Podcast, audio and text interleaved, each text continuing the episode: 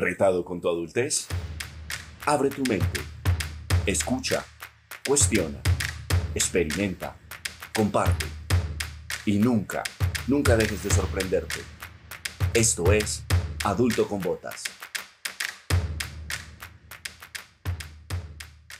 Hola a todos, somos Susana y Maite. Bienvenidos a este nuevo episodio de Adulto con Botas, el tren del mame. A continuación explicaremos qué es el tren del mame y cómo es una herramienta que juega un papel importante en la búsqueda de quiénes somos y nuestra conexión social. Mar, primero que nada, cuéntanos de dónde nace esta expresión. Claro, la primera vez que la escuché fue en México, en la temporada en que vivía allá. Y la verdad es que la cultura mexicana es muy bonita y tiene mucho por enseñarnos. Así que le pedí a algunos amigos mexicanos que nos explicaran en sus palabras lo que significa para ellos el tren del mame. Nadie mejor que un local para darle contexto a esta expresión. Así que aquí va.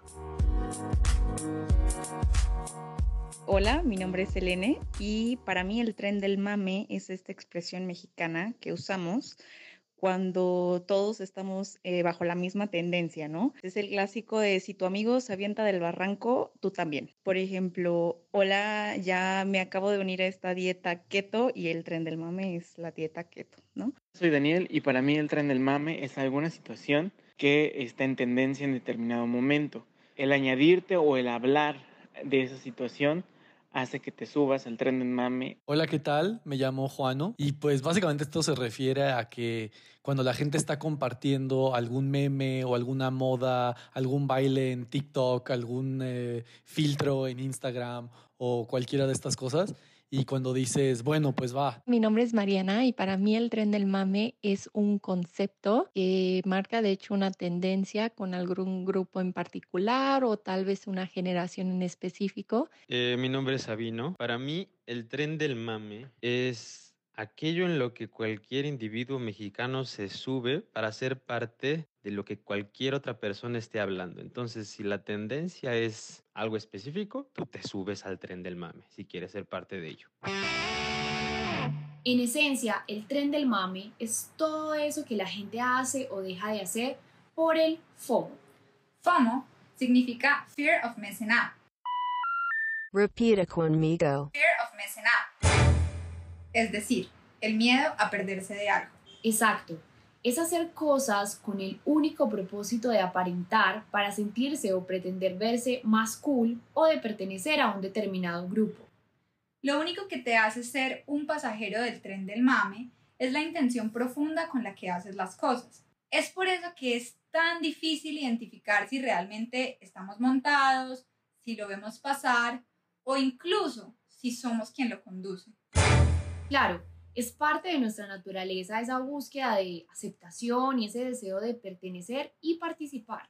Es por esto que muchas de nuestras acciones pueden sentirse naturales o cómodas, pero si nos damos el tiempo de reflexionar, la mayoría de ellas están guiadas por una intención primaria y profunda que es motivada por ese fondo. Seguramente tú, que nos estás escuchando en este momento, te estás preguntando, esa vaina qué es, para qué me aporta o para qué me sirve.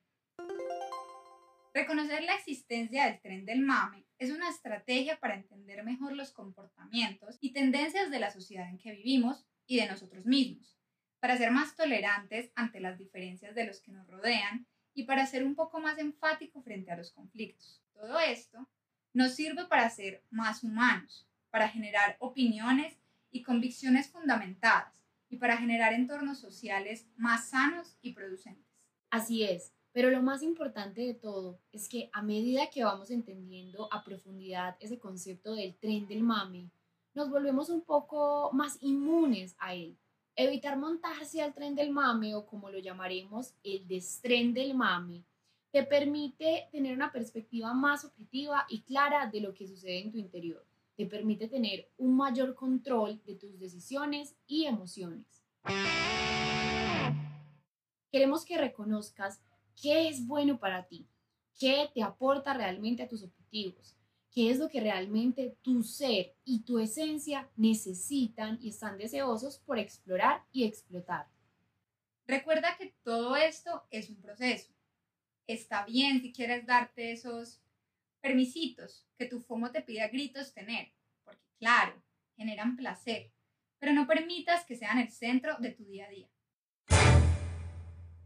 Imagina que te vas de viaje. Lo primero que debes hacer es empacar tu maleta. Siempre piensas en lo que más te ayudará, lo que te será útil, que no pese mucho y que te deje espacio para las cosas que puedes comprar en tu lugar de destino. No vas a empacar ropa de verano si vas a esquiar en las montañas, ni ropa de invierno si vas a la playa. Pues lo mismo sucede con la vida. No puedes llevar contigo cosas que no te aportan y que solo ponen peso que evita que seas quien realmente eres. Necesitas cosas livianas y espacio para acumular experiencias que te lleven a lograr lo que sueñas. No llenes tu vida con elementos prestados, superficiales o poco duraderos solo porque temes no encajar. Como ya lo mencionamos, lo más difícil de bajarse del tren del mame es que a veces no somos ni siquiera conscientes que estamos en él. Se convirtió en algo tan orgánico el tema de seguir tendencias, hablar y actuar de ciertos modos, que hemos perdido la capacidad de reconocer los motivos que están detrás de nuestras acciones y pensamientos. Queremos darte los siguientes adult tips que te ayudarán a identificar si es el FOMO o tu conciencia quien está guiando tu forma de actuar. Primero, antes de dormir o cuando te levantes, medita. Meditar nos ayuda a calmar nuestros pensamientos y a reconectarnos con la esencia más pura de los mismos. Al no tener estímulos externos, podrás escuchar y sentir con más claridad lo que tu mente y espíritu quieren decirte acerca de tus preocupaciones y pensamientos. Meditar no es sencillo. Es una habilidad que requiere mucho tiempo, disciplina y paciencia. Es posible que te sientas un poco frustrado las primeras veces que lo hagas, pero piensa que es una conversación contigo mismo. Puedes hacerte preguntas como, ¿cómo me siento? ¿Qué me hace sentir las cosas que estoy sintiendo? o puedes intentar con audios de meditaciones guiadas. Segundo, escribe o dibuja. Es una manera muy sencilla y orgánica de explorar nuestros verdaderos sentimientos hacia algo o alguien. Elige un tema, un sentimiento o algo que hayas vivido durante el día y deja que tu creatividad fluya. No busques la perfección ni fuerces el proceso. Todo debe sentirse natural. Una vez sientas que has terminado, disfruta de lo que creas. Si escribiste algo, léelo si dibujaste algo, observa. No lo juzgues ni intentes cambiarlo. Solo acéptalo por lo que es y recibe el mensaje que quisiste transmitir desde lo más profundo de tus pensamientos. Tercero, crea listas de tus hobbies, de tus cualidades, de tus sueños, tus colores favoritos, tu ropa favorita, tus comidas favoritas e incluso de los planes y viajes que quieres realizar.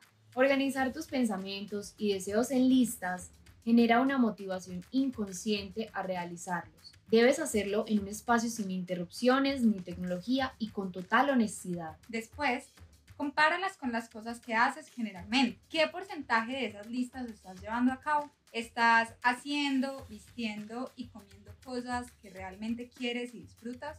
¿O solo haces, vistes y comes cosas que los demás hacen, visten y comen? Cuarto y último, intenta algo diferente cada día. No importa si es lavarte los dientes con la mano contraria, cantar en la ducha, caminar de para atrás, saltar de la nada, bailar en la calle o aprenderse un poema. Esto te permitirá perder el miedo a lo desconocido, al que dirán, te dará la confianza para hacer las cosas que realmente quieres hacer sin importar la moda o la tendencia del momento. Como nos dijo Nairobi en la casa de papel, coge el miedo de la mano y a seguir viviendo. Es Nairobi, pero ustedes saben que los derechos de autor y esas cosas. Empieza con cosas pequeñas. Si todos los días haces algo que te incomoda, imagina lo sencillo que va a ser hacer las cosas que realmente disfrutas. Te aseguro que pronto lo que antes parecía difícil o imposible te resultará cada vez más sencillo. Tal vez descubras talentos que no sabías que tenías o consigas un nuevo hobby. Te sentirás más confiado y seguro de ti mismo.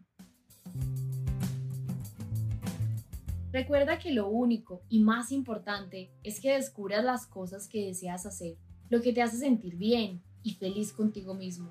lo que te hace ser tú. Y como ya te lo hemos dicho, ser tú es más que suficiente. Si te cruzas con lo que parece ser un tren del mame, pero si alinea a esas cosas que te hacen feliz, satisfecho y, por qué no, un poco incómodo, no temas montarte, porque de eso se trata el destren del mame, de construir nuestro propio tren de vagones que vibran con nosotros, con nuestra esencia y nuestra felicidad. Ahora que ya tienes las herramientas para comenzar este proceso del destren del mame, queremos que lo vivas con todo lo que eso representa. Altas, bajas, incomodidades, risas y lágrimas. Que sea tu proceso no quiere decir que debas vivirlo solo o que no puedas pedir ayuda. En nuestro blog y en nuestras historias destacadas y en ah, dije súper mal. En nuestro blog y en nuestras historias destacadas de Instagram encontrarás un reto de 7 días para el destren del mami, en el cual mediante una acción diaria irás desprendiendo cada uno de esos vagones que te alejan de tu esencia más pura y natural, para que construyas unos que te acerquen a desarrollar todo el potencial que tienes. Queremos que nos cuentes y compartas con nosotros tus procesos e ideas. Síguenos en Instagram, arroba adulto con botas. Pongámonos las botas, que en la próxima estación nos bajamos.